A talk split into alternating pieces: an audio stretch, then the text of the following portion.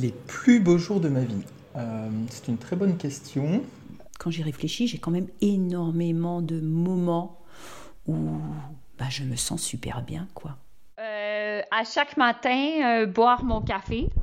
la première gorgée de café, là, c'est définitivement la meilleure à tous les jours. En fait, c'est comme ça. La, première, la première minute où tu te couches dans ton lit puis tu mets ta tête sur ton oreiller et que tu es très fatigué quand tu euh, as passé la journée à l'extérieur puis t'as froid, tu prends une douche puis tu mets tes jogging.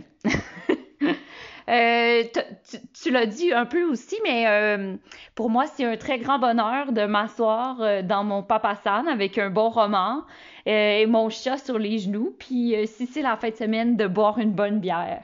Je crois que j'aimerais bien avoir des super pouvoirs pour une journée. Ah ouais? Ouais. Mais ce serait quoi comme super pouvoir? Bah, je me suis toujours dit qu'un des plus utiles, euh, ce serait la téléportation quand même.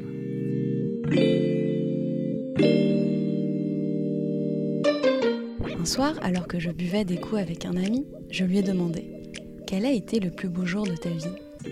Il m'a répondu que c'était le jour où il avait aidé une amie à réviser son bac de physique et qu'elle avait obtenu une meilleure note que lui à l'épreuve. Et ça, ça l'avait plongé dans un bonheur intense. J'ai commencé alors à poser cette question à mon entourage. Au début, je m'attendais à des réponses convenues, telles qu'un mariage ou la naissance d'un enfant. Et pourtant, au fil de ces conversations, les réponses m'ont toutes surprise. Pour Odile, c'était une journée paisible au bord d'un lac, à bouquiner avec ses filles. Pour Lucille, c'était une journée d'anniversaire entourée de ses proches. Pour Roberta, c'était le jour où, avec ses sœurs, elles ont appris le divorce de leurs parents et qu'elles ont alors fait le pacte de rester soudées quoi qu'il arrive. Cette question assez naïve est toujours le début d'une réflexion sur leur vision du bonheur, puis alors on se rend compte que cela dévoile le sens de leur vie. Et au fil de ces discussions passionnantes, je m'aperçois qu'il y a autant de bonheur que de personnes.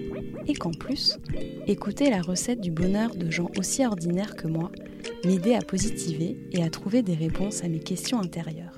Et c'est ce que j'ai envie de partager avec vous de vous partager mes découvertes à travers ce podcast. Chaque lundi matin, un épisode où quelqu'un comme toi et moi partage sa recette du bonheur, histoire de commencer la semaine du bon pied.